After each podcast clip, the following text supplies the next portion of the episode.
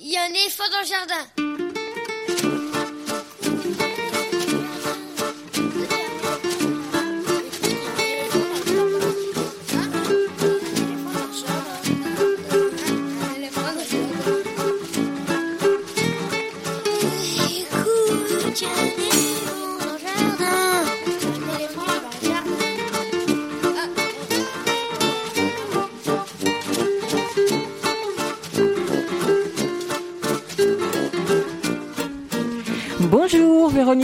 Au micro pour l'actualité culturelle des enfants, petits et grands en Ile-de-France. Une émission pour tous les adultes qui n'ont pas oublié qu'ils ont d'abord été des enfants. Je suis ravie de vous retrouver sur les ondes, en direct depuis le studio avec sa table ronde, ses micros et la vitre derrière laquelle les techniciens sont aux manettes avec toutes les précautions d'usage bien sûr.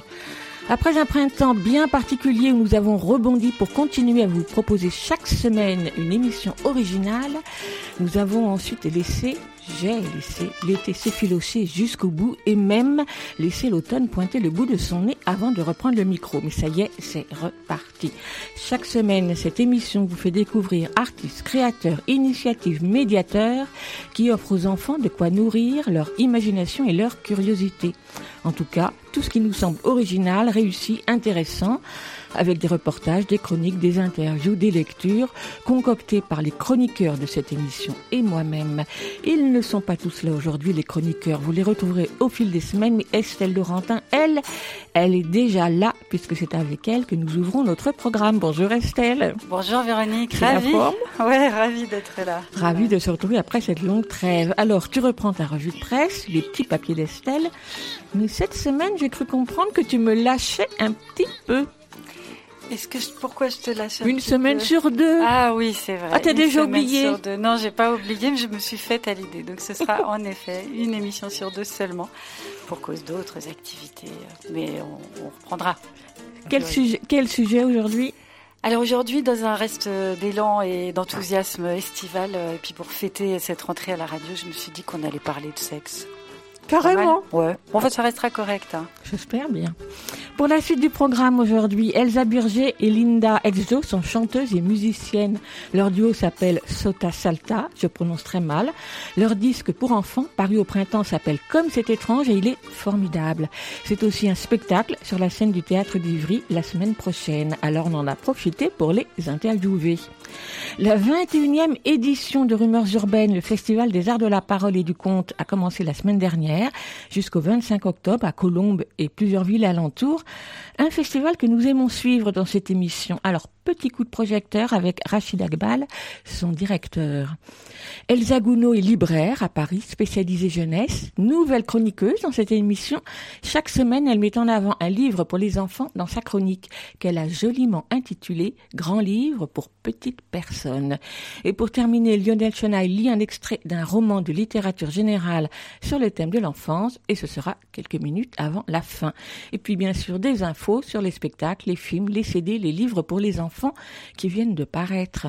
À la mise en onde d'aujourd'hui, derrière la vitre, il y a Axel Dumez et Julie Pétrin. Un grand merci à tous les deux.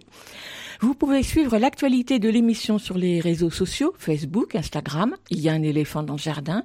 Le podcast de l'émission est disponible à l'écoute ou à l'abonnement à partir de votre application habituelle de podcast ou bien directement sur la plateforme Ocha, A-U-S-H-A. À écoute, il y a un éléphant dans le jardin. Et bien évidemment sur le site de la radio aligrefm.org.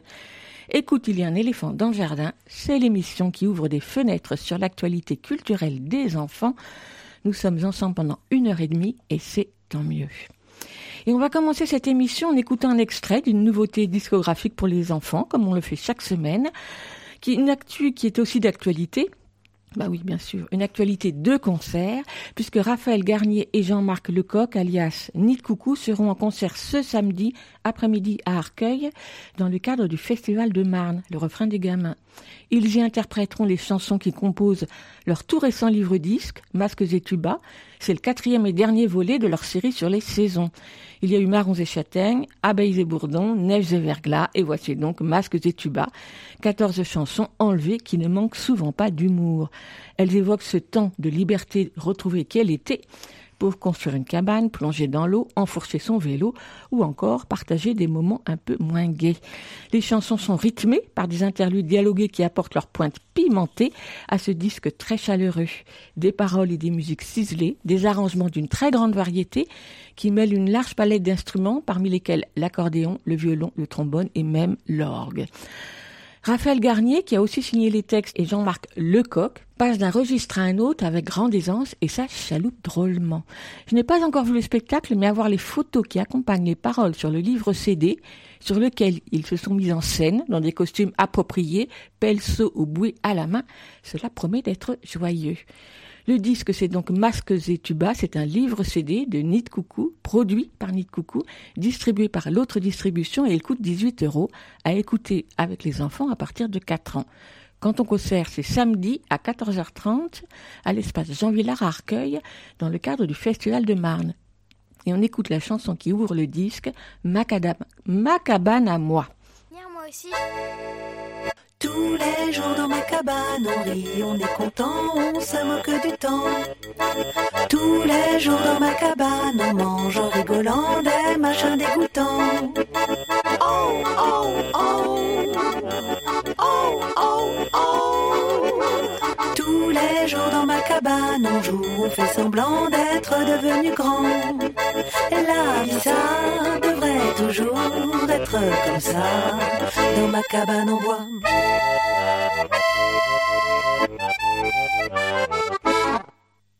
Tous les jours dans ma cabane, on danse, on est heureux, les yeux au fond des yeux.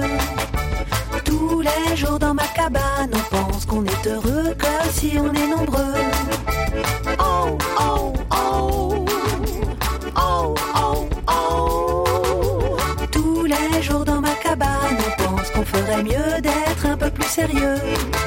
Et la vie, ça devrait toujours être comme ça, dans ma cabane en bois.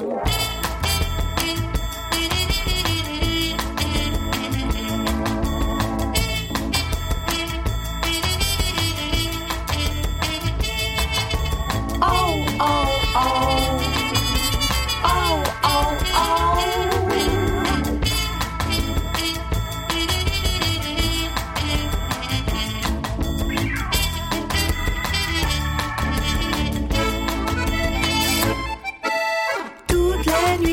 Cabane, on parle pendant des heures de nos petits malheurs.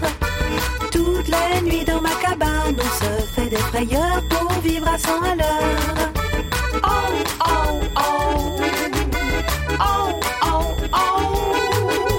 Toutes les nuits dans ma cabane, on dessine des plans pour voir la vie en grand.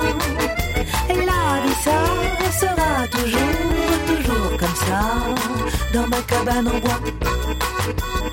Dans ma cabane en bois. Dans ma cabane en bois. C'est les petits papiers d'Estelle. Les petits papiers d'Estelle, une revue de presse qui parle des enfants et des ados.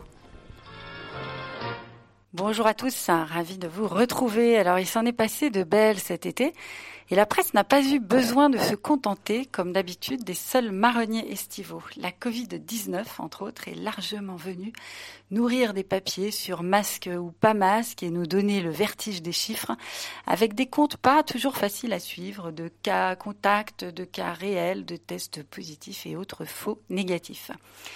Mais la société ne s'est pas arrêtée de tourner pour autant sur des points de détail ou bien de grandes causes. Occupés que nous sommes à rentrer la tête dans les épaules en se demandant avec angoisse s'il va falloir refaire l'école à la maison à nos chers enfants, eh bien dans certaines familles, ce problème reste secondaire. Dans le monde du 17 septembre dernier, on pouvait lire à Aubignan, une enfant transgenre obtient l'autorisation de changer de prénom à l'école. Alors s'ensuit évidemment une série d'articles sur le sujet qui m'a donné envie d'en savoir un peu plus. Le Monde nous dit, Lily, 8 ans, scolarisée en CE2, est soutenue dans sa démarche par ses parents. Son souhait a été validé à la suite de l'avis favorable rendu par un psychologue. Pour elle, la rentrée a eu lieu le 10 septembre seulement. Sa maîtresse venait de recevoir le feu vert pour l'appeler par le prénom qu'elle a choisi et non plus celui inscrit sur son acte de naissance, qui était donc un prénom masculin. Ce jeudi matin, pendant l'appel et sur l'étiquette collée à son bureau, plus aucune trace de ce prénom masculin que cette petite fille transgenre ne veut plus entendre. L'Académie d'Aix-Marseille avait demandé du temps pour rendre sa décision et souhaitait faire intervenir un psychologue pour observer Lily en classe. Femme actuelle, le 16 septembre, nous apprend que la mère de Lily a accepté de se confier devant les, caméras de 7 à 8 sur TF1.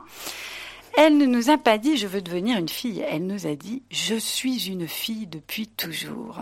Avant de prendre la décision de changer d'identité, Lily a vécu une période très difficile, très sombre, nous dit sa mère.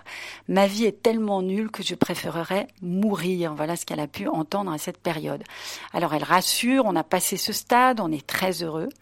Le déclencheur, lui demande-t-on. Alors voyant son enfant au bord du suicide, Christelle lui a demandé ce qui changerait sa vie s'il avait une baguette magique, et là c'est sorti comme une fusée, mes cheveux, mon prénom et mon pénis.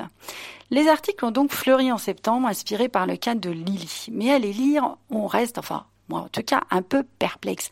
Ça signifie quoi, enfant transgenre Et puis de quel changement parle-t-on dans le cas de Lily? C'est changer juste de prénom ou c'est plus que ça? Alors pour mieux comprendre, on peut revenir notamment sur un grand papier du magazine Marie-Claire qui date de 2017 et est intitulé Dans la peau de Jim, 11 ans, enfant transgenre. Alors ce papier témoignait du cas de Jim, né Pauline, vivant dorénavant dans un corps de garçon grâce à des bloqueurs de puberté. Une histoire parmi beaucoup d'autres, précise le magazine. Les consultations pour dysphorie de genre explosent. Alors au passage, Véronique, nous apprenons un mot. Enfin moi, peut-être pas toi. Ah, je ne le connaissais pas non Voilà, plus. donc bienvenue à la dysphorie de genre. Comme beaucoup d'autres adolescents dans le monde, Jim présente donc cette dysphorie de genre, une double, un trouble pardon, de l'identité qui conduit certains enfants dès 3 ou 4 ans à percevoir un décalage entre ce qu'ils se sentent être et les attentes de leur entourage fondé sur leur sexe de naissance. Explique donc un psychiatre, cofondateur de l'association et groupe de parole Intersex and Transgender Luxembourg.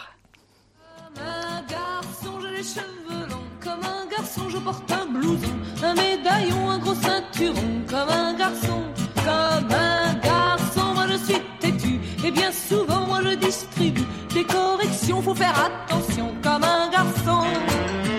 Pourtant. Bon, alors est-ce que Sylvie Vartan était précurseur? On n'est pas sûr quand même. hein. Le, refrain pose un peu problème. D'ailleurs, on, on ne va pas l'écouter. Alors, si les médecins réussissent aujourd'hui à diagnostiquer la dysphorie de genre, ces causes restent énigmatiques. On n'en sait rien, mais c'est une réalité. Donc à la question, bah, qu'est-ce que ça veut dire enfant transgenre? La réponse sur les symptômes, ça va. Le reste, euh, finalement, on ne sait pas. En revanche, on a des traitements. Lit-on toujours dans cet article de Marie-Claire. Jim est aujourd'hui le plus jeune patient auquel on a administré des bloqueurs de puberté, un inhibiteur d'hormones indiqué en cas de puberté précoce. Je reçois une injection tous les 28 jours, c'est pas grand chose, dit-il. Un premier traitement minutieusement encadré et aux conséquences réversibles, administré aux préadolescents et qui leur permet de ne pas subir la transformation de leur corps. En cas d'arrêt des injections, le développement hormonal reprendra son cours initial, ce qui leur donne le temps de réfléchir calmement à la perspective de démarrer une transition hormonale, aux conséquences cette fois irréversibles et autorisées dès l'âge de 15 ans.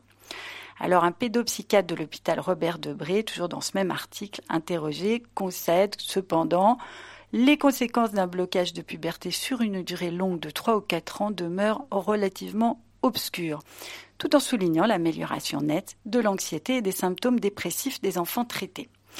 Et cet état est non négligeable, comme en témoigne Libération, qui titrait le 22 septembre dernier, toujours au sujet de Lily, Transidentité, ma fille rêvait d'enlever sa peau avec une fermeture éclair. Alors c'est vrai qu'à 8 ans, on peut imaginer moins gore comme projet. En 2015, ce quotidien Libération donc parlait déjà des summer camps dédiés aux enfants transgenres aux États-Unis. Le titre c'était les genres heureux. Alors si quelqu'un savait pas ce que c'est qu'un summer camp, traduction en français, Véronique. Bah, camp d'été, Ouais, camp de vacances. Ça fait plus chic que tu dis euh, en américain, c'est même plus de l'anglais à ce niveau-là. Mais bon, ça reste une colonie de vacances. Alors le web américain nous apprenait l'article regorge de blogs tenus par les parents de gender non-conforming kids, terme générique désignant tous les enfants ne se conforment pas, ne se conformant pas au genre de leur naissance. On peut se demander de quoi le web américain ne regorge pas, mais enfin ça c'est un autre sujet.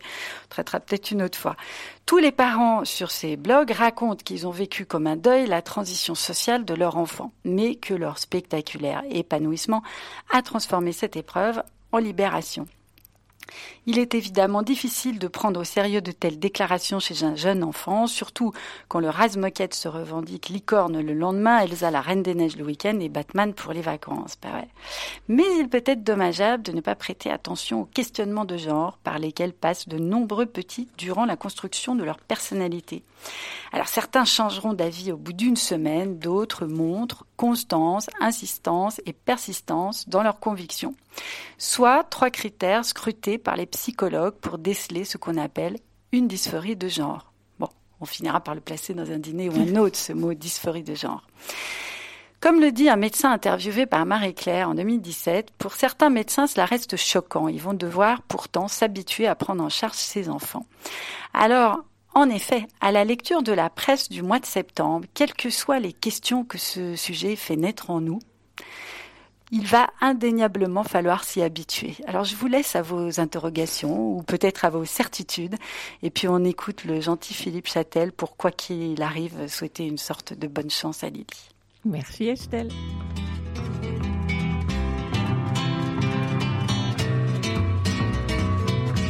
Je t'aime bien Lily pour tous les livres que tu lis. Je t'aime bien Lily, je t'aime bien au lit, je t'aime bien au lit aussi. Tu es le oui du mot ma nuit, du mot ma vie.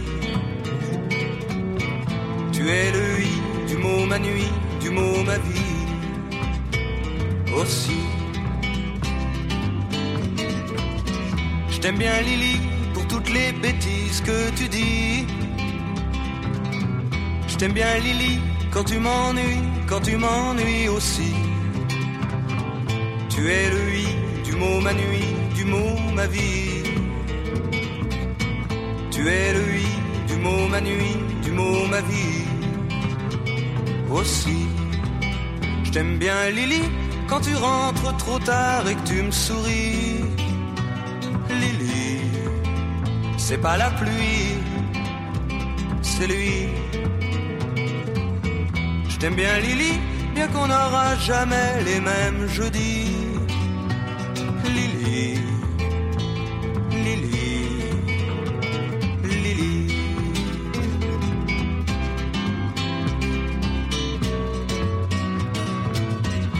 Je t'aime bien Lily, mais j'ai du mal à vivre cette vie.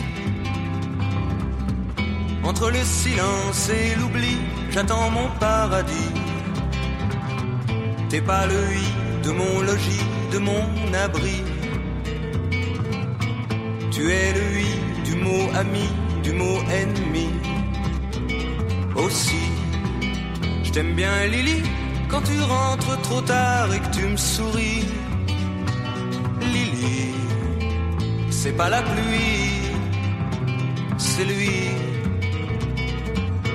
Je t'aime bien Lily, bien que je sois pas le seul à qui tu dises oui.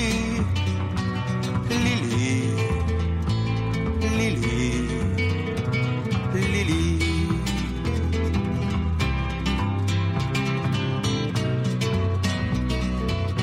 Je t'aime bien Lily quand on est tous les deux la nuit.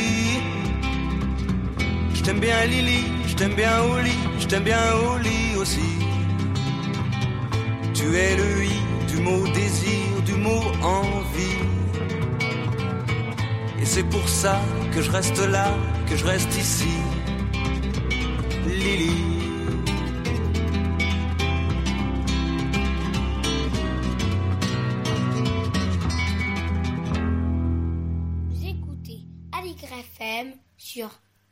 93.1. Vous l'écoutez Aligre FM 80 gradins. Je vous avais présenté leur disque à sa parution au printemps, comme c'est étrange, par le duo Sauté Salta, c'est-à-dire Elsa Birger et Linda Exjo. Un bouquet de chansons pour lequel les deux chanteuses cultivent à loisir et avec beaucoup de talent, beaucoup d'inventivité, l'art de l'étrange, du farfelu, de l'inattendu, du jeu vocal ou des pirouettes poétiques. Des chansons de trolls et de drôles de bestioles, des chansons qui sont comme des contes, des chansons où se mêlent le français et le suédois, puisque Linda Exjo est suédoise. Des harmonies vocales tout comme les arrangements musicaux avec de nombreux instruments, sonorités légères comme le vibraphone, mais surtout toute une batterie de petites percussions, clochettes et instruments joués. Comme c'est étrange, c'est donc un disque formidable, mais c'est aussi un spectacle à découvrir la semaine prochaine au Théâtre d'Ivry dans le cadre du Festival de Marne. Je ne l'ai pas encore vu, mais j'ai hâte. Et pour en savoir un peu plus, je suis allée interviewer les deux chanteuses il y a quelques jours. Mais tout d'abord, je vous propose d'écouter la chanson qui ouvre le disque.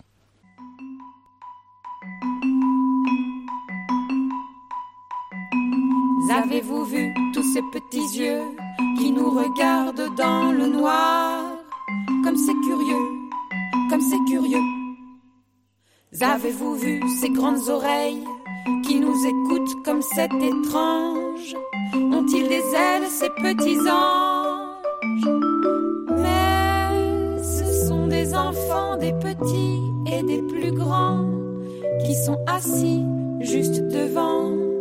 C'est étonnant, c'est étonnant.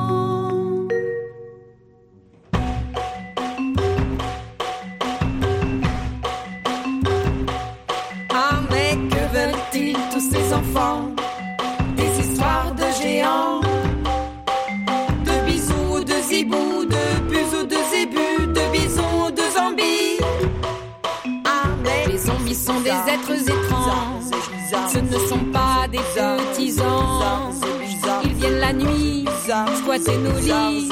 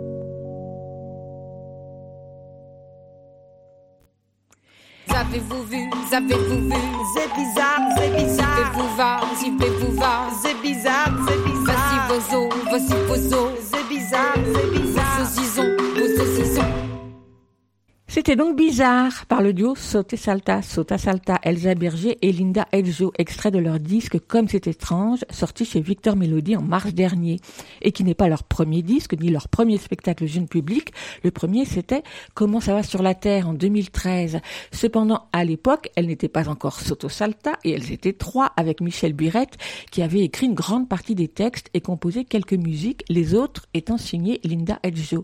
Aujourd'hui, le duo Sota Salta propose aussi un spectacle de chansons pour les, pour euh, les adultes.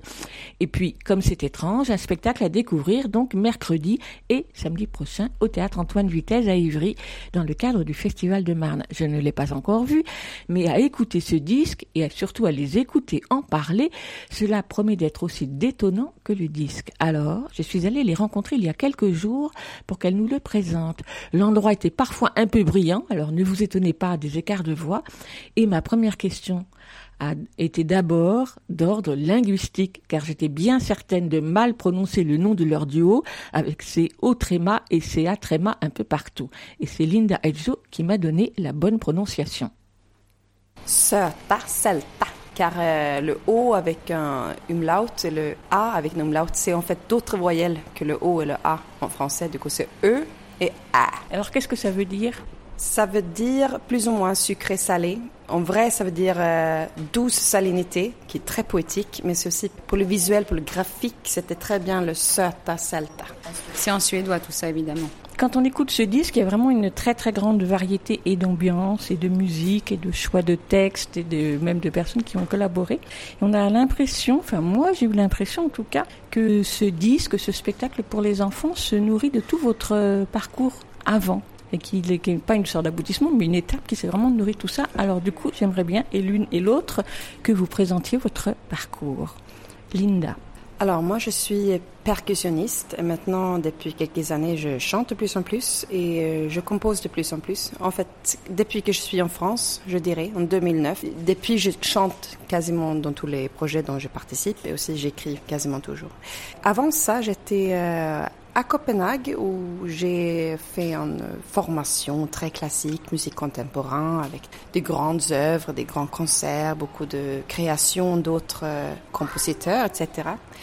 J'ai aussi en parallèle toujours travaillé la musique improvisée et aussi en parallèle travaillé plein d'autres musiques, de rock, de pop. Et j'ai créé un duo avec une chanteuse de conservatoire où on avait besoin toutes les deux de, faire autre chose que juste des études classiques et aussi d'exprimer.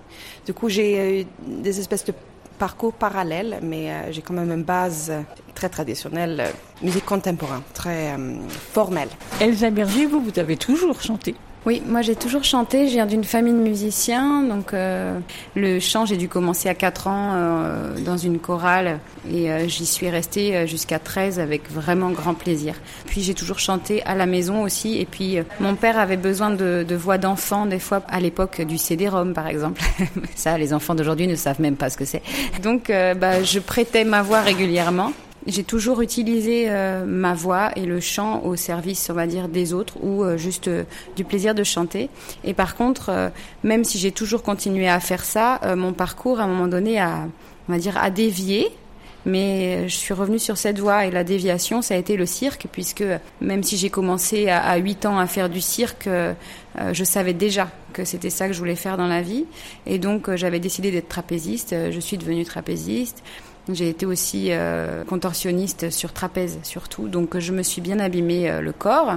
Et une fois que j'avais bien abîmé le corps, je suis retournée d'où je venais, c'est-à-dire la musique que j'ai trouvée quand même beaucoup plus euh, gentille avec euh, soi-même. Voilà. Mon parcours, voilà, euh, a été euh, principalement circassienne et petit à petit circassienne et chanteuse.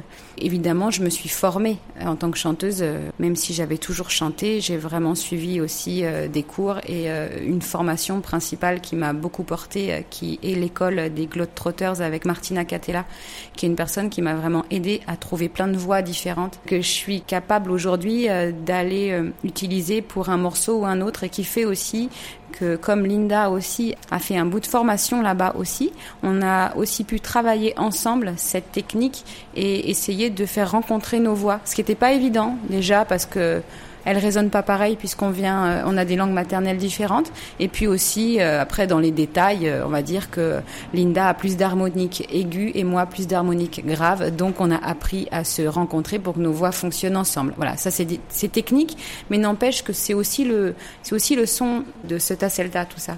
Alors avant ce Tessalta et avant Comme c'est étrange, il y a eu un précédent disque que vous avez réalisé avec Michel Buirette qui s'appelle Comment ça va sur la Terre. Est-ce que c'est celui-ci qui est le début de votre rencontre à toutes les deux?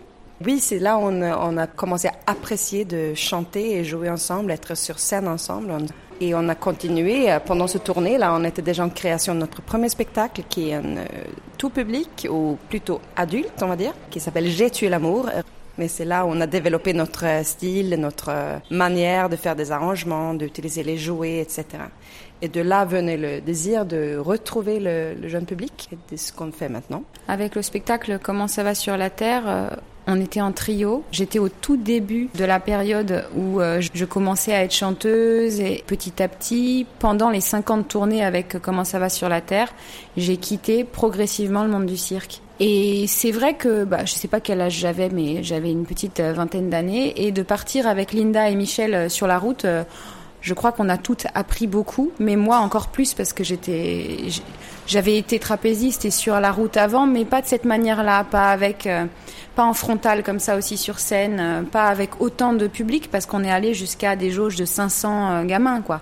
Donc c'était super fort en fait ce qu'on a vécu. Et je crois que Linda comme moi, on a vraiment apprécié aussi cette surprise parce que autant pour elle que pour moi quand même c'était assez surprenant je crois de nous retrouver devant une salle d'enfants euh, où on avait l'impression d'être des rockstars quoi par moment.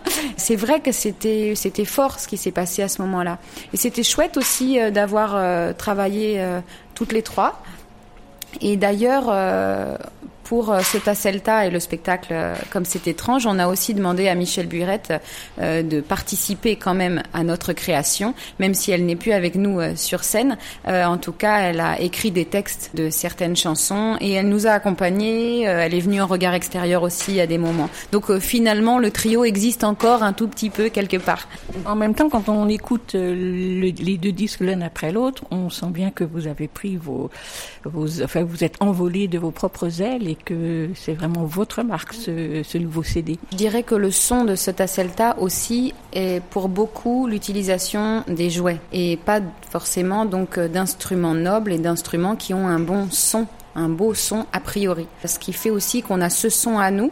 Il y a beaucoup de ça. Il il y a évidemment dans notre patte la composition euh, musicale de Linda, euh, les arrangements qu'on peut aussi amener toutes les deux, mais en même temps, il y a aussi ce son et comme je disais, les voix, nos deux voix ensemble travailler et les instruments. Et ça, vraiment, c'est quelque chose qu'on a cherché euh, à développer et euh, qu'on a interrogé beaucoup.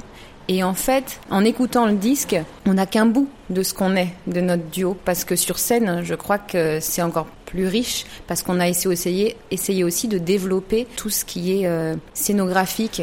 Il y a un peu d'art du cirque dans notre manière d'envisager la scène. Le fil du spectacle, est-ce que c'est le même que celui du disque au niveau des chansons? C'est pas forcément le même ordre des morceaux qu'on a, on a fait dans le disque que sur scène.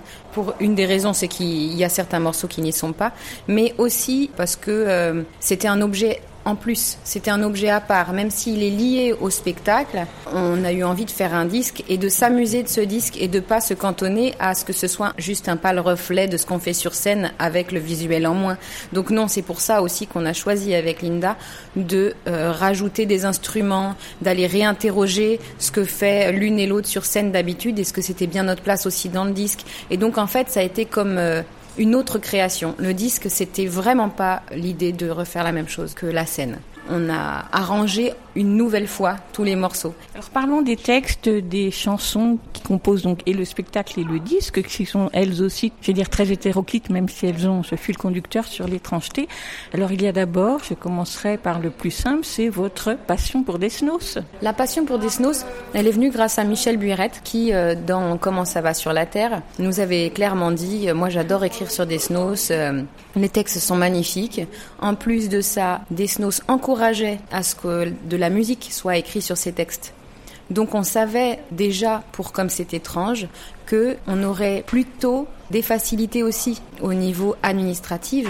Et en plus de ça, l'ayant droit d'Esnos est quelqu'un de vraiment très très gentil et vraiment sympathique. Il m'a même euh, reçu euh, chez lui euh, pour qu'on échange et il nous a écrit à quel point il trouvait qu'on avait mis en valeur les textes de Robert Desnos comme jamais quoi. Donc c'était super fort. Donc oui, Desnos, bah, tout le bestiaire, tous ces mots qui sont agréables à mettre en musique. Je te laisse la parole aussi, puisque c'est toi qui as écrit la musique. Et d'ailleurs, vous ai trouvé sacrément culotté de reprendre euh, une fourmi de 18 mètres et en même temps, vous le revivifiez tellement que on ne la reconnaît presque plus, cette fourmi. Bah, je crois que je suis aussi très décomplexée parce que moi, quand j'ouvre un livre de Desnos, ça va être la première fois où je lis le Desnos. Nous, on a appris plein de choses en français à l'école, mais pas Desnos. J'ai pas grandi avec, j'ai pas appris ça par cœur euh, au primaire. Pour moi, c'est euh, des textes très faciles de mettre en musique. C'est déjà de la musique. Les mélodies sont déjà là. On a juste à bien écouter, ils sortent tout seuls. Et, mais par contre, euh, je vais peut-être avoir moins peur de rajouter un Messi, Messi, non, non, non, non, etc. Ce qui, je crois, un Français aurait jamais osé faire ça. Ou répéter des choses. Et je crois que si j'ai bien compris le, compris le bonhomme, il aurait été assez content de ça. Je crois qu'on est moins complexé euh, qu'on n'a pas grandi comme vous, vous avez tous fait. hein.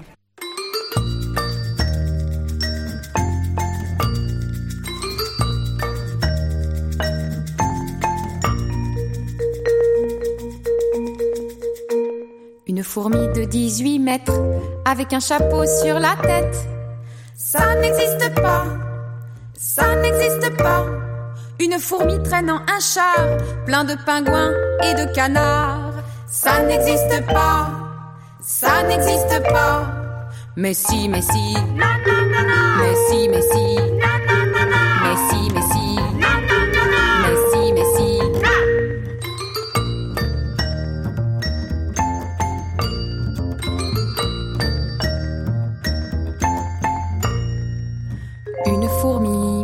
parlant français, parlant latin et javanais.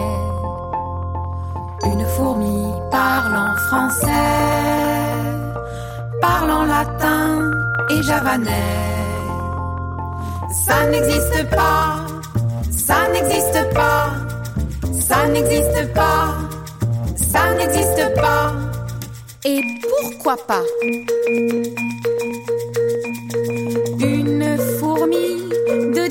18 mètres avec un chapeau sur la tête. Une fourmi de 18 mètres avec un chapeau sur la tête. Ça n'existe pas, ça n'existe pas.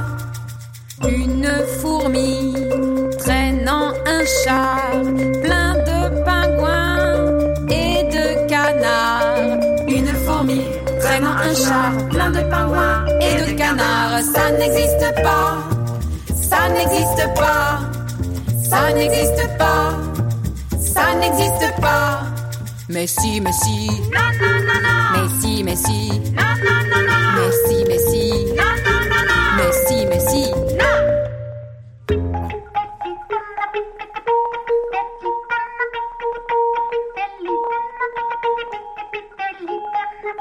Une fourmi parlant français, parlant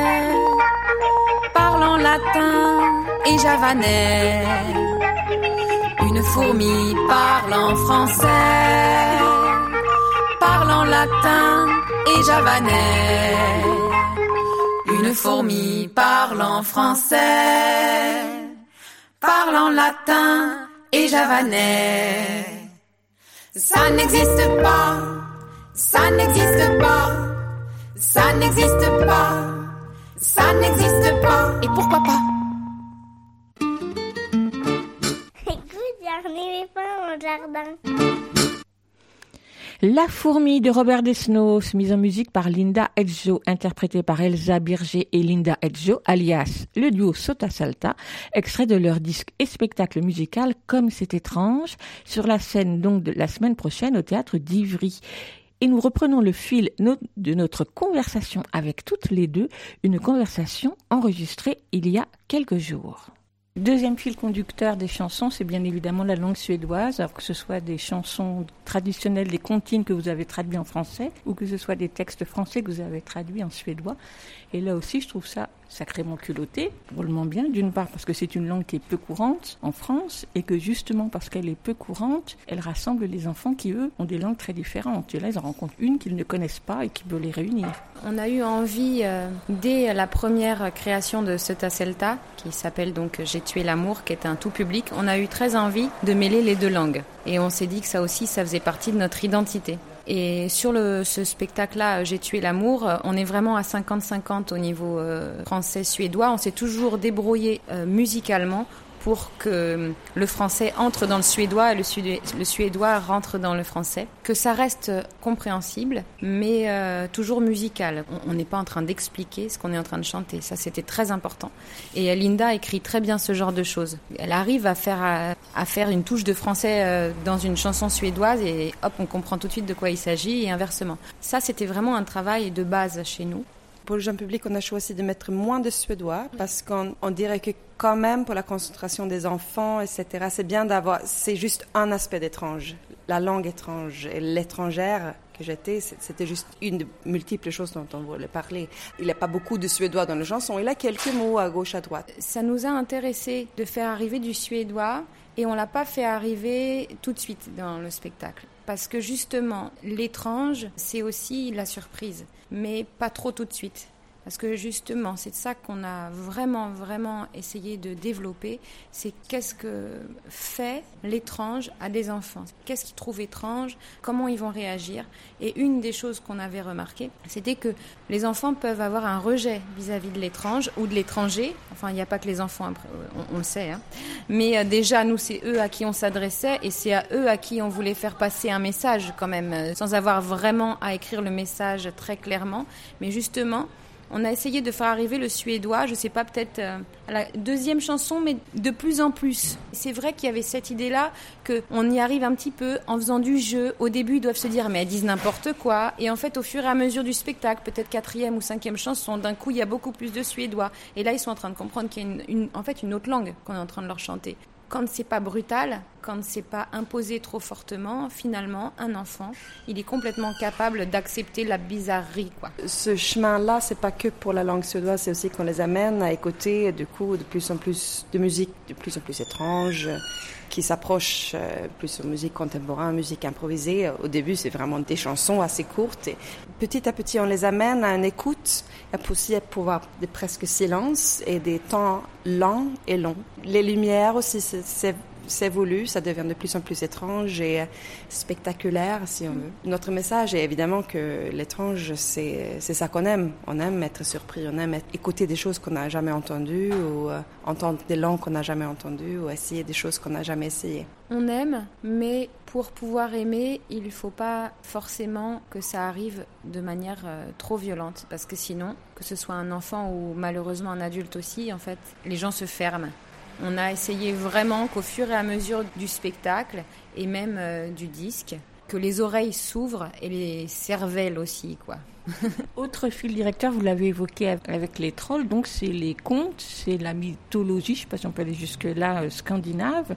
Et donc là, vous êtes entouré d'auteurs, de conteurs qui ont de la bouteille. Et oui, on ne peut pas passer à côté des trolls. Et ce texte-là est, est très drôle parce qu'on a, on a eu l'occasion de jouer devant que des adultes il y a quelques semaines. Ils étaient morts de rire parce qu'il est plein de, blagues en fait pour les adultes. Et par contre, les, enfants trop petits, ils ont presque envie d'aller faire pipi pendant ces chansons. C'était assez drôle pour nous de sentir ce public adulte qui dit oui, euh, ils sont grands comme des montagnes, ils sont gras comme du pâté de campagne. Oui, c'est drôle.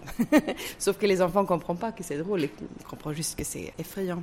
Mais oui, ça, et ça, ça m'aime vraiment aussi en Suède, parce que les enfants français vont pas savoir ce que c'est un troll. Et les enfants suédois, bien sûr, ils savent ce que c'est. Ils savent que si tu vas dans la forêt, tu vois des pierres avec des formes étranges, c'est des trolls pétrifiés et tout ça. C'est-à-dire que c'est encore très présent. On a eu envie qu'ils aient peur, en fait, il faut qu'on l'avoue. Parce qu'en fait, c'est quand même un des, un des sentiments qu'on peut avoir liés à l'étrange, c'est-à-dire qu'on a envie d'avoir peur, mais des fois c'est trop. Mais c'est intéressant d'aller chercher cette limite-là. Et des fois, nous, on sait que on l'a joué un peu trop gentil aujourd'hui, ou qu'on y allait un peu fort cette fois-là, euh, parce qu'on en a vu justement à la fin, et c'est pas juste une impression. En fait, il y en a réellement qui vont faire pipi à la fin du morceau ou pendant, et on sait très bien que c'est parce qu'ils ont peur. Euh, c'est quand même un peu ce qu'on a cherché. C'est c'est gentiment fait, mais on est allé chercher ça. Euh, Linda le dit euh, sur scène euh, juste avant de chanter, qu'on chante cette chanson, parce que même si c'est un conte, on- il, il est quand même chanté à deux voix. Elle dit euh, Moi, j'ai pas peur du loup. En Suède, nous n'avons pas peur du loup parce que chez nous, il y a bien pire. Il y a les trolls. Et là, on sent dans la salle que ça fait. Ils savent pas ce que c'est, mais tout ce qu'ils savent, c'est que c'est encore pire que le loup. Et en plus, on a rajouté, comme c'était Abby qui disait ça, mais c'est presque trop. Et on a trouvé l'astuce de leur dire chantez avec nous pour ne pas avoir trop peur. On les rend complices en fait. On- eux font aussi partie du coup des, des gens qui font peur. Et ça, ça marche très bien. Parce que sinon, réellement, on passait de l'autre côté. On, on passait du côté où ça faisait vraiment trop peur et là où c'était plus intéressant, en fait. Parce qu'on veut avoir cette gentille peur du frémissement de l'enfant qui nous dit Je veux bien encore l'histoire du troll, s'il te plaît, maman. Et on est là Mais tu es sûre que ça te fait peur? Oui, oui, oui, encore. Donc, ça, on connaît. On, on a tous fait en tant qu'enfant et. Et les enfants autour de nous, euh, nous l'ont tous fait. donc c'était ça qu'on allait chercher. Et donc euh, je crois que là, on y arrive à peu près. Par contre, je crois que les parents trouvent ça quand même super drôle. Et super drôle que leurs enfants aient peur aussi. Parce que euh, il y a du second degré dans les paroles de la chanson. Et des réactions qui peuvent être inversées, c'est-à-dire où les enfants vont être vont complètement jouir et les parents un peu moins, c'est la chanson sur les vers de terre. Alors la chanson sur les vers de terre, c'est une chanson suédoise à la base. Quand on a fait notre petite liste d'émotions qu'on essayait de trouver autour du thème de l'étrange, il y a eu euh, tout ce qui était lié à ce qui est dégoûtant. Et on s'est dit, ah ouais, là, il nous faut des trucs vraiment dégoûtants, qu'est-ce qu'on va trouver? On a eu cette chanson du ver de terre suédoise. C'est quelqu'un qui- qui aime les vers de terre et surtout euh, qui aime les manger, quoi. Alors là, évidemment, les enfants, les enfants sont morts de rire.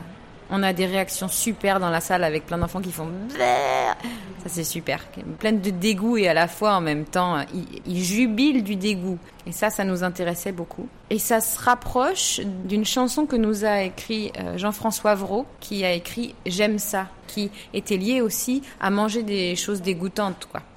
Alors ça, ben, on vous laisse découvrir. C'est super aussi. J'aime ça euh, pour dégoûter les parents et faire euh, jubiler les enfants. Est-ce qu'on peut présenter les auteurs avec lesquels vous avez travaillé? Donc Robert Desnos qu'on ne présente plus. Il y a aussi donc euh, Abby Patrix euh, qui a écrit euh, Les Trolls. Il y a Yannick Jolin euh, qui a écrit Dormir sur la terre. Yannick euh, qui est aussi un conteur euh, que moi j'ai beaucoup suivi euh, quand j'étais petite aussi et euh, que je suis toujours avec euh, beaucoup de plaisir. On avait vraiment envie que Yannick participe euh, à cette création d'une manière ou d'une autre et donc avec euh, Dormir sur la terre. Évidemment donc Michel Buirette à qui euh, on a demandé d'écrire plusieurs chansons, enfin plusieurs textes et une chanson. Donc Michel, elle a écrit Le Léopard. En fait, Michel, elle sait écrire aussi sur mesure, dans le sens où elle me connaît très bien. Et on lui a dit, là, il nous manque une chanson. Euh, Linda, elle disait, je sais pas écrire ce genre de chanson-là. Tout son coffre, avec toute son humilité, elle a dit, oh, je vais essayer de faire quelque chose. Évidemment, c'est une chanson magnifique. Le dernier auteur à qui on a fait des commandes, c'est Jean-François Vraud, dont on adore l'écriture parce qu'il ose jouer avec les mots dans tous les sens et puis surtout, il est capable de nous faire dire une phrase où on dit chacune un mot sur deux. Donc ça fait une espèce de ping-pong vocal comme ça qui est super intéressant. C'est très difficile comme partition à apprendre, on a vraiment mis du temps. Hyper rythmé en fait. Il est à la fois auteur et, compositeur euh, de ses pièces avec nous parce que euh, il a cette particularité de faire ce qu'on appelle du théâtre musical, euh, jouer avec les mots et le rythme et l'intonation. Donc travailler avec Jean-François, c'était aussi très intéressant pour nous. On lui avait demandé à la base un seul texte et il est venu avec trois. On en a gardé deux. Pour terminer, j'aimerais demander à chacune d'entre vous quelle est la chanson que vous préférez.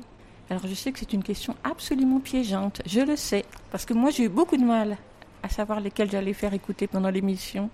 Pour être complètement honnête, pour moi, je crois que c'est euh, le ver luisant et dormir sur la terre, les deux.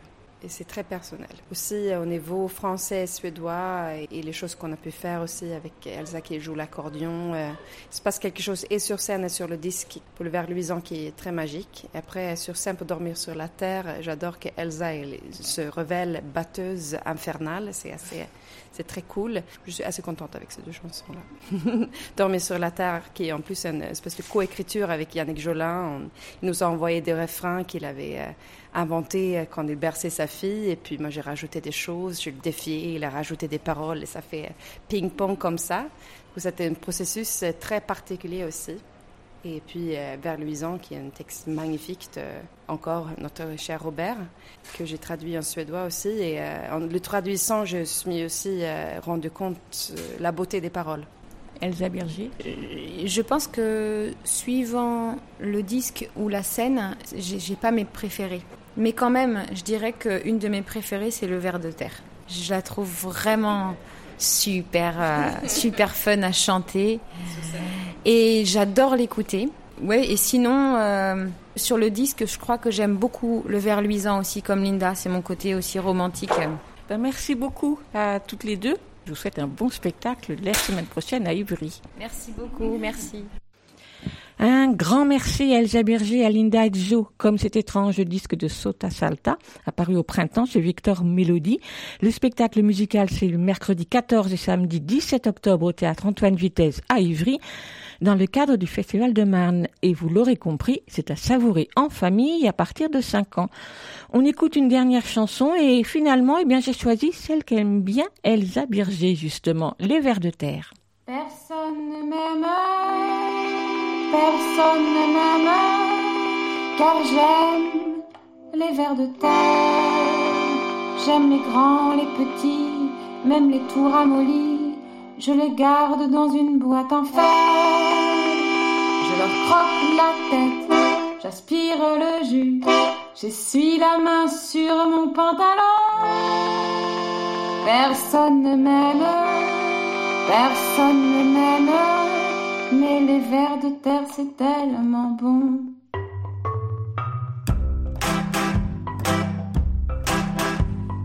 Ingen tycker om mig, ingen vill ha mig för att jag älskar mask. Korta och klibbiga, långa och slibbiga. Jag har dem i en liten ask. Biter av dem huvudet, suger ut saften slänger sen skalet bort. Ingen tycker om mig, ingen vill ha mig, men oj vad mask är gott.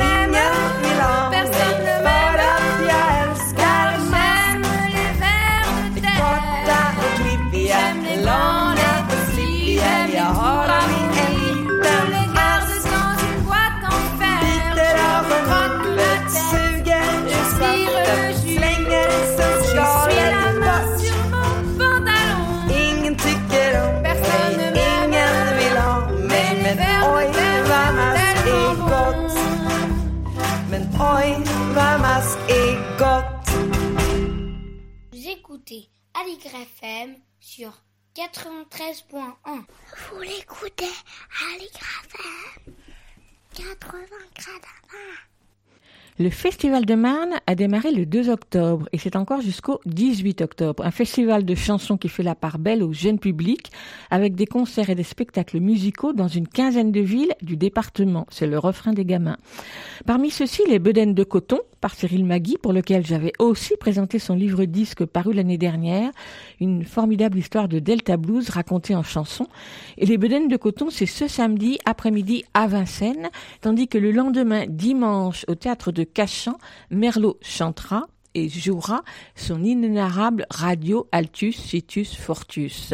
La semaine prochaine, on pourra voir et entendre François Adji Lazaro à Ablon-sur-Seine pour Hatchoum, Pascal Parizeau à Champigny-sur-Marne pour Mort rire, ou encore The Amazing Keystone Big Band, avec toujours mon bon accent anglais, ce sera à Villejuif pour La Voix d'Ella. Le programme complet sur le site du festival de Marne, rubrique Le refrain des gamins. Ce début d'année est riche en manifestations, festivals, spectacles pour les enfants, comme c'est le cas pour les adultes, entre autres ceux programmés au printemps qui ont été reportés et ceux prévus de longue date pour l'automne, et donc la période est chargée. La cinquième édition de la grande échelle, le festival jeune public de théâtre, cirque, musique, etc., initié par l'ADAMI, conçu et mis en œuvre par Scène Production, a quitté le théâtre Montfort des années précédentes pour s'installer ce week-end au théâtre Paris-Villette et à Little Villette dans le nord de Paris donc. La programmation de cette année a été confiée à l'artiste Marc Namour et une quinzaine de spectacles pour les tout petits comme pour les ados. Des spectacles qui ont encore peu tourné, puisque l'objectif premier de ce festival est de le faire découvrir à des programmateurs qui pourraient être intéressés de les faire venir dans leur salle. Ça, plus les conditions sanitaires en vigueur, plus les petites jauges pour les jeunes enfants, autant dire que les places sont rares. Et c'est dommage car il y a des spectacles qui font bien envie, n'empêche. Renseignements pris quelques-uns n'affichent pas encore complet. Des spectacles d'ailleurs pour des grands. Par exemple, Muerto au Vivo, un spectacle musical par la compagnie Mon Grand L'Ombre pour les enfants dès 7 ans, c'est samedi soir. Ou encore Les et les Sept Nains, un spectacle de théâtre d'objets par le théâtre magnétique qui s'annonce fort drôle dimanche après-midi. Mais c'est bien sûr à vérifier en prenant votre réservation. De toute façon, il se passe aussi plein de choses en plein air, gratuites, elles. Donc n'hésitez pas à aller jeter un coup d'œil sur le programme sur le site de la Villette. Écoute, il y a un éléphant dans le jardin. eh. Autre festival encore, le festival Rencontre des jonglages, initié par la Maison des jonglages à la Courneuve. Il a démarré en septembre pour s'étendre jusqu'au 22 novembre dans quelques lieux alentours. Le temps fort à la Courneuve, c'était samedi dernier, avec de nombreuses propositions pour, tous les âges, à la Maison des jonglages donc, mais aussi au centre Oudremont ou place de la Fraternité à la Courneuve. Et ce temps fort se poursuit ce samedi, toujours à la Courneuve, mais aussi à Aubervilliers. Un autre, euh, je me trompe sur mon papier, donc je reprends, donc qui va se dérouler à la Courneuve avec une dizaine, à, à la Courneuve et à Aubervilliers, pardon, avec une dizaine de spectacles tout au long de la journée.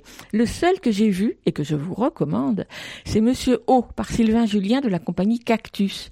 Avec ses cerceaux rouges, il tente, qu'il tente d'apprivoiser comme il peut, il donne lieu à de jolies séquences cocasses et les enfants tout petits, dès deux ans, n'en perdent pas une miette. Et c'est donc samedi matin à 11h à Aubervilliers, espace Renaudy. Information pour les réservations sur le site du Festival des Jonglages. Tout, tout, tout, tout, tout, tout, tout, tout ira bien.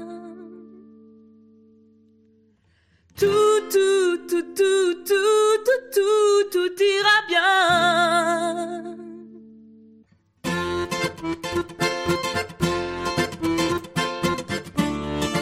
Les rumeurs urbaines courent dans les rues des villes.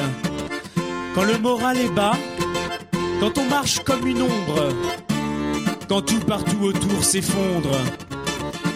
Les rumeurs urbaines nous sautent dessus, nous embrassent et nous parlent, comme un vieil ami de 15 ans qu'on ne voit qu'une fois l'an. Elles savent trouver les mots, elles savent les formules. Elles nous laissent toujours un goût de revenez-y, un petit air dans la tête qui dit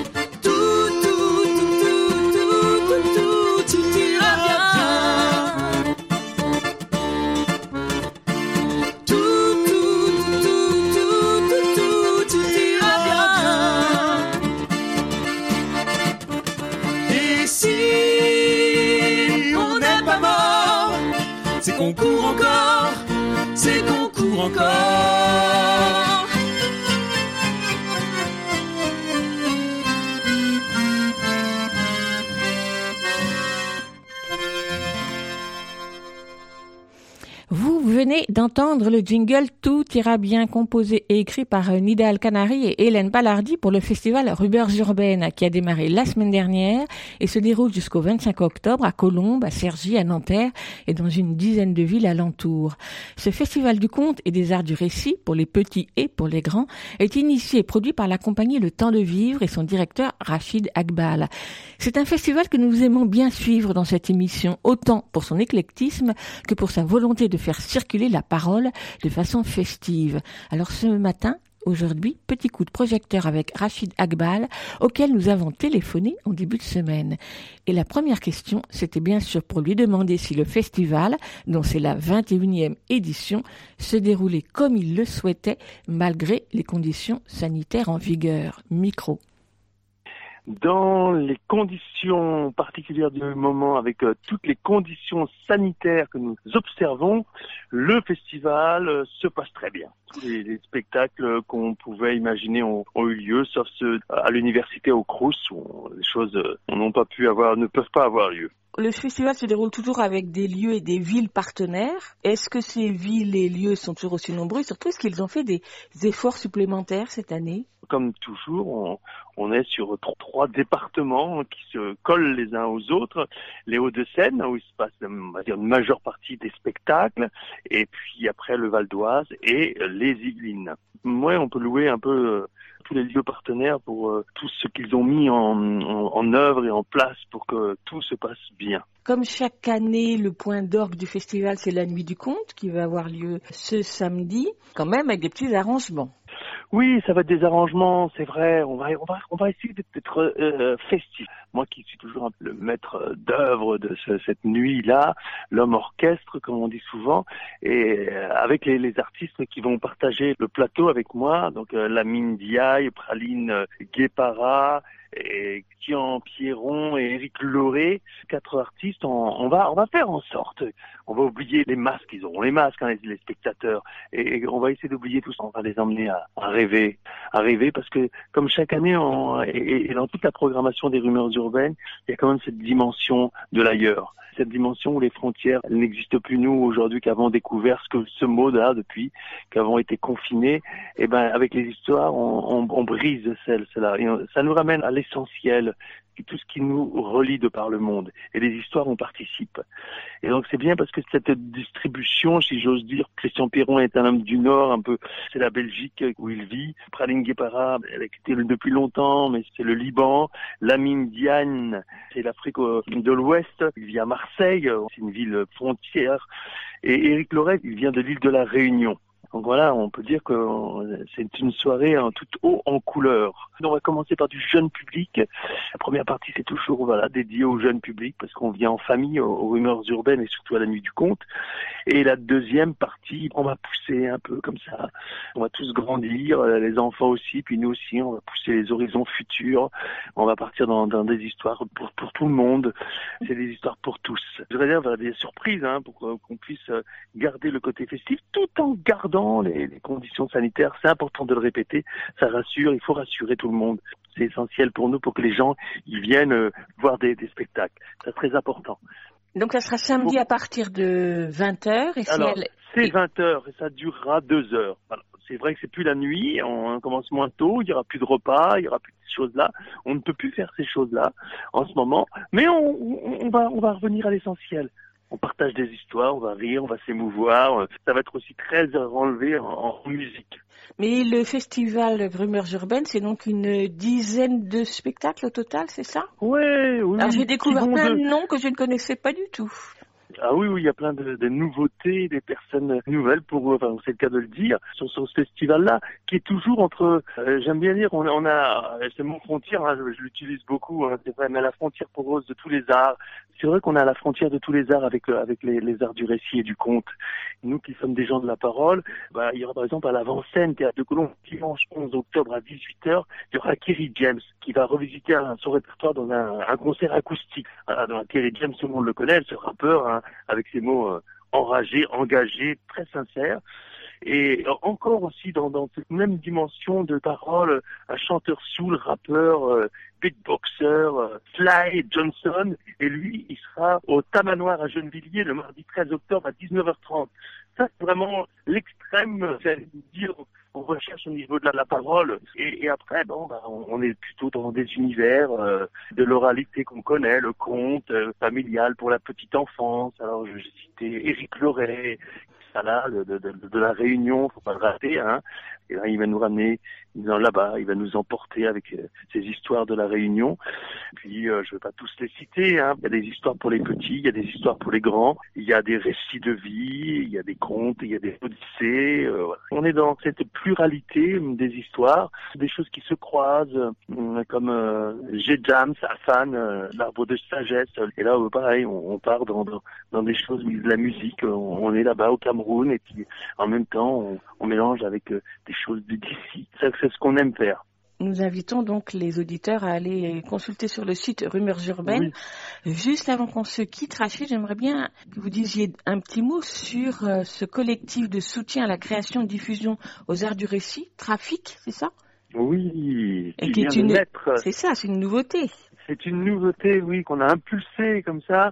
Il y a la Maison du Conte pour les franciliens, il y a le Théâtre des Sources à Fontenay-aux-Roses, le Strapontin en Bretagne, le, Forum euh, Jacques Prévert à Carros euh, près de Nice, les Arts du Récit à Grenoble, qui est vraiment un des grands ancêtres festivals des Arts du Récit et du Conte. Et puis, il y a un festival Chahut à Bordeaux et on s'est tous réunis pour euh, mettre en route ce mouvement, j'aime bien, Trafic, ce qu'on indique, où on va lancer bientôt un appel à projet euh, de, pour soutenir la création et la diffusion de deux artistes. Un artiste qui sera plus euh, dans le champ du récit, hein, les formes plus théâtrales, et puis un artiste du conte. C'est une nouveauté. Je pense que tous les artistes vont euh, petit à petit là, le, le, le, les rumeurs se circulent et puis bien sûr on l'a diffusé dans la lettre du spectacle ou bien d'autres supports qui fait que maintenant euh, les artistes vont, être euh, vont attendre ce premier appel.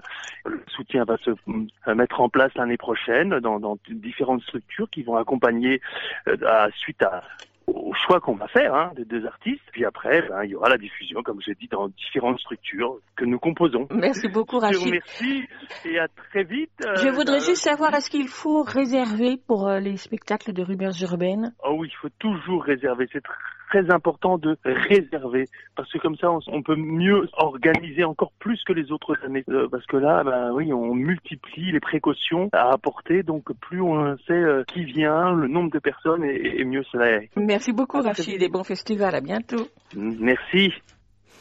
Merci à Rachid Agbal de la compagnie Le Temps de Vivre. Le festival Rumeurs Urbaines, c'est donc jusqu'au 25 octobre. Les infos, les lieux, les horaires sont à retrouver sur le site de Rumeurs Urbaines. Et maintenant, on écoute un extrait du disque Les Bedaines de coton par Cyril Magui dont je vous ai dit deux mots tout à l'heure, car ils seront sur scène, il sera sur scène avec ses collègues, la scène de l'auditorium de Vincennes, samedi après-midi. Les Bedaines de coton.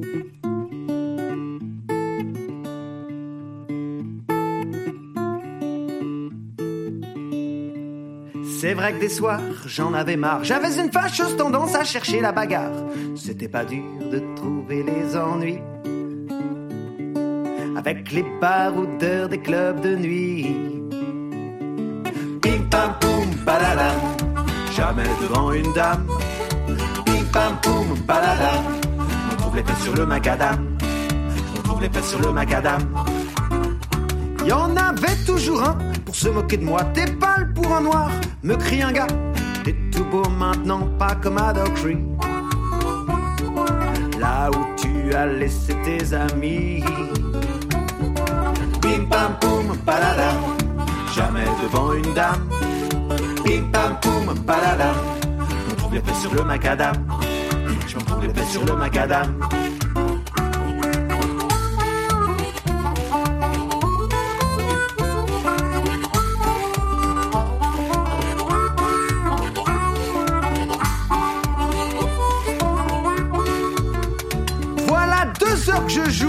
Mal aux. La fatigue, l'alcool, Henry n'est plus là.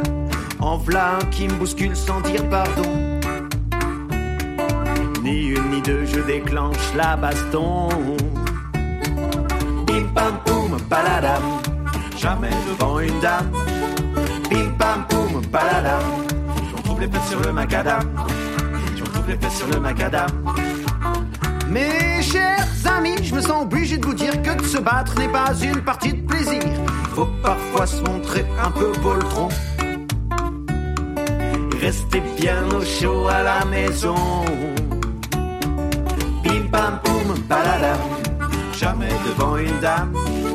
Bim pam poum, paladam. On les fesses sur le macadam. On les fesses sur le macadam. Bim pam poum, paladam. Jamais devant une dame. Bim pam poum, paladam. Trouve les fesses sur le macadam. Je me trouve les fesses sur le macadam. Je me trouve les fesses sur le macadam. Vous écoutez Aligre FM sur 93.1. Vous l'écoutez Aligre FM 80 Elsa Gounod est libraire spécialisée jeunesse à Paris. Au printemps dernier, vous l'avez peut-être entendu présenter avec passion et précision l'un de ses albums préférés du moment dans notre rubrique Dans la vitrine de la librairie. Dorénavant, c'est chaque semaine qu'Elsa Gounod farfouillera dans les rayons nouveautés de sa librairie pour nous proposer un livre pour enfants, un album, un roman ou une BD, c'est selon, et sa chronique s'intitule joliment Grand livre pour petites personnes. On l'écoute. Grand livre pour petites personnes par Elsa Gounod, libraire à Paris. Bonjour. Pour cette première chronique, j'avais envie de parler d'un album édité par une maison d'édition indépendante que j'aime beaucoup pour son humour, ses découvertes graphiques et sa mise en avant de nouveaux auteurs, Les Fourmis Rouges. Synthétisant à merveille tout ce que j'aime dans les publications de cette maison d'édition, je vais aujourd'hui parler de Grenouille vorace et Grâce limace d'Anzum, paru il y a quelques mois. Je connaissais déjà un peu le travail d'Anzum, dont c'est le premier album, par les affiches de concerts ou pochettes d'albums qu'elle avait déjà illustrées dans un style psychédélique très années 70, dans les formes, couleurs et typographies. Grenouille vorace et Grasse limace nous plongent dans l'histoire de Guston et de son potager bien rangé et tiré au cordeau, où vont s'affronter grenouilles et limaces, mettant à mal cette organisation millimétrée jusqu'à ce que le jardinier les empoisonne avec du limacide. Les petites bêtes vont alors se regrouper et se venger pour retrouver un écosystème sans produits chimiques ni ordre bien établi, allant alors vers une forme de permaculture. Voilà donc une histoire sur l'écologie et la biodiversité, racontée avec beaucoup d'humour et de décalage, tant dans le texte que dans les illustrations, et qui ravira autant par son propos que par sa drôlerie. Qu'il est bon de pouvoir s'amuser autant avec de tels sujets qui n'ont rien d'austère, mais dont le traitement parfois trop sérieux peut en éloigner bien des lecteurs. Le texte y est presque musical, avec des rimes bien trouvées, sur fond d'humour presque potache, ce qui crée un décalage d'autant plus amusant et pertinent. Le texte est porté par les très belles et drôles illustrations d'Anne qui reprend dans son style très psychédélique la vie de ce potager à hauteur de petit animal, limace ou grenouille, ce qui en donne une version réjouissante, proche, dans le principe, de la photo macro, donnant à voir du très petit en gros plan et donnant ainsi au vivant une toute autre dimension entre l'étrange, le grotesque, le monstrueux ou le bizarre. Ainsi, de petites plantes deviennent une jungle, un paysage spatial ou des boyaux dans un aspect entre fantastique et dégoûtant qui réjouira tant les enfants que les adultes. Cela est renforcé par les silhouettes et la typographie tremblée, les fonds noirs et l'usage de couleurs tantôt fortes, tantôt vaporeuses, à l'encre et à l'aquarelle, accentuant les références à l'esthétique des années 70. On pense alors, dans cette fable écologique, tant au dessin animé Yellow Submarine autour des Beatles, pour le psychédélisme, voire le surréalisme, à Tom Tom et Nana, dans le dessin très détaillé de Bernadette Després, qu'à la science-fiction des années 70 et 80 de Métal Hurlant, pour les couleurs et les détails étranges donnés par cette perspective à même la Terre. J'espère vous avoir donné envie de découvrir cet album que je conseille à partir de 4 ans, Grenouille vorace et grasse limace d'Anzum, paru aux éditions Les Fourmis Rouges au prix de 17 euros. Moi, j'ai déjà hâte de découvrir les prochains projets d'Anzum. Et oui, nous aussi, merci Elsa Gounod pour cette belle invitation à découvrir Grenouille Vorace et Grasse Limace d'Anazum. Et à la semaine prochaine, donc, pour une nouvelle chronique. Et bien sûr, je ne résiste pas au plaisir de nous replonger dans les années 60 avec quelques notes de la chanson des Beatles avant de retrouver Lionel Chenaille. In the town where I was born lived a man who sailed to sea and he told us of his life in the land of submarines. So we sailed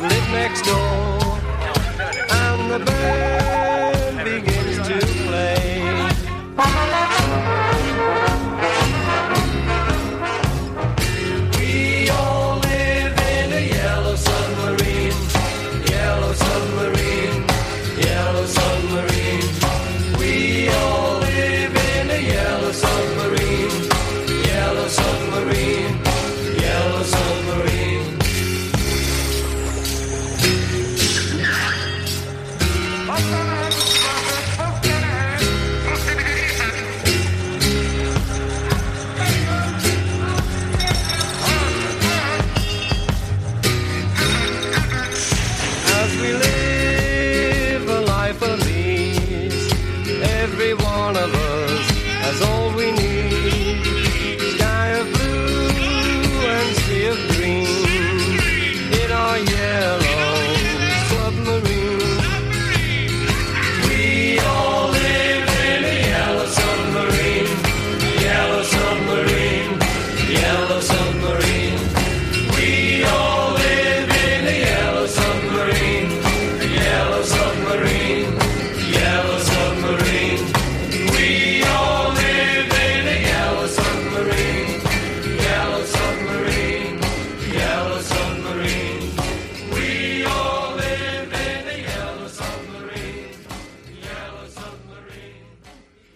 En fait, de quelques notes, vous avez eu droit à la chanson complète. Bonjour Lionel. Bonjour Véronique, Ravi bonjour de- les auditeurs. Et ravi de te retrouver donc euh, pour cette rentrée un peu tardive automnale. Ça va bien?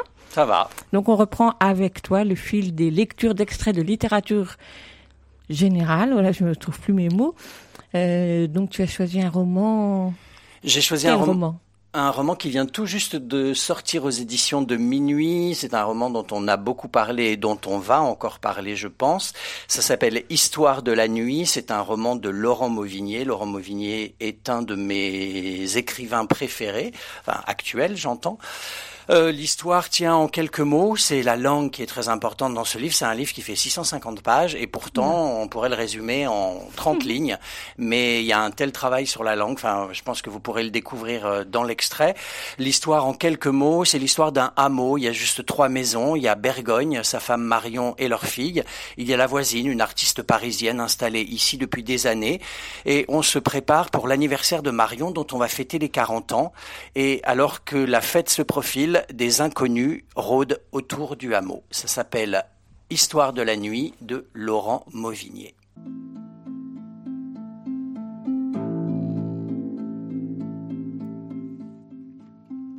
Maintenant, il semble que pour Marion, ce qui reste à faire, c'est de consoler Ida et de l'étreindre, sachant que pour l'instant, elle ne peut montrer que sa sidération, et que ça, elle ne le veut à aucun prix. Elle reste muette comme si toute possibilité de parole avait été siphonnée en elle, qu'elle avait été soudain renvoyée très loin dans le silence, ce vieux silence intime de son enfance, comme lorsque, toute petite, elle préférait fermer les yeux et ne pas entendre les familles d'accueil qui se substituaient à l'absence de sa mère, dès que celle-ci disparaissait au bras d'un mari tout neuf, pour qui elle se refaisait une vie dans laquelle sa fille n'avait pas de place, renvoyée alors au rang d'inexistants petits fantômes gris, insignifiants, comme une perforation dans la vie de sa mère, ou comme un résidu empaqueté de roses, encombrant et joli déchet dont sa mère ne voulait plus entendre parler. Cette petite ombre filiforme qu'on retrouvait plus tard chez des gens qui l'accueillaient, faisant ce qu'ils pouvaient, l'affublant parfois de frères et sœurs pendant quelques mois, et parfois pendant un, non ou deux, jamais plus. Des enfants que la fillette ne songeait pas à aimer, ni même à détester, mais dont elle chassait de sa mémoire dès qu'ils voulaient y faire leur trou la présence, les prénoms, ne gardant d'eux que le souvenir jaloux d'une poupée, d'une odeur, d'un jouet, et puis rien d'autre. Non, car très petite, elle avait décidé de se taire et de n'avoir aucune mémoire des gens, de se souvenir seulement des moments partagés avec sa mère, comme ça, par bribes. Quelques mois de ses quatre ans, une année de sept à huit ans, puis à onze, douze, treize ans, par à-coups, sa mère à chaque fois plus abîmée, décrépite, ou au contraire comme lissée, rajeunie, blonde ou rousse, pleine aux as. Et alors, c'était la fête pendant quelques mois, des mots d'amour, des promesses, de ne plus se quitter jamais, des tendresses, des cajoleries, des fugues dans des hôtels au bord de la mer avec vue sur la plage pour quelques jours quelques heures. L'argent claqué, glissant des doigts qu'on imagine bagués de princesse ou de mafieux. Ça durait ce que ça durait, jusqu'à ce que sa mère redevienne sombre et comme enlaidie, fatiguée, ternie par une étrange lassitude, une hébétude qui remontait, l'envahissait, et comme résignée, elle attendait prostrée qu'en elle le monstre ressurgisse, l'ombre la gagne entièrement, avec toujours cet air de reproche par lequel il se manifestait d'abord et que Marion avait appris à reconnaître, l'exaspération fulgurante de sa mère, une insulte qui cingle, un rire qui claque et tombe avec des mots. Toi, salope! Blessant et humiliant, et le même refrain, toujours à vouloir me pousser dans la tombe, qui crache un fiel qu'elle ne peut plus retenir. L'alcool, les draps souillés imbibés de whisky, les cadenas défoncés à coups de marteau pour retrouver une vieille bouteille cachée derrière l'eau de Javel et la serpillière. Ça durait jusqu'à ce qu'un homme débarque et que tout finisse pire que la dernière fois. Un homme voulant sauver maman, voulant aimer maman, voulant tout à coup caresser Marion, qui savait ne pas parler à maman, se taire devant maman, qui ne dirait rien à maman pour la protéger, en pensant Pardon, pardon, Même si c'est trop, tout ça, bien sûr que c'est trop. Même en le vivant, elle pensait que c'était impossible de le vivre. Elle sait depuis toujours comment on fait pour oublier ces choses-là, comment on les enterre en soi pour ne plus les subir, comment on se claque mur de l'intérieur et comment l'enfance invente des cachettes mieux verrouillées que les placards. Et maintenant, ici, une vie d'adulte plus tard alors que tout a changé et qu'elle-même ne se souvient plus très bien de cette enfance qu'elle a reniée comme on renie un parent honteux, elle choisit ce mutisme entêté qui la bâillonne autant qu'il la protège.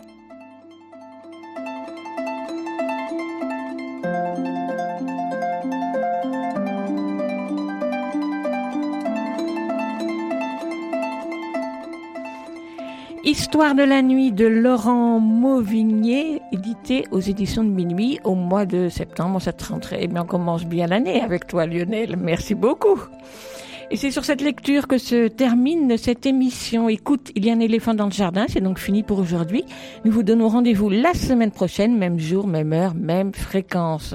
En attendant, vous pouvez réécouter cette émission en podcast sur la plateforme Ocha, A-U-S-H-A, ou sur votre agrégateur habituel de podcast. Vous pouvez aussi vous abonner pour retrouver les émissions précédentes, toujours sur la plateforme Ocha.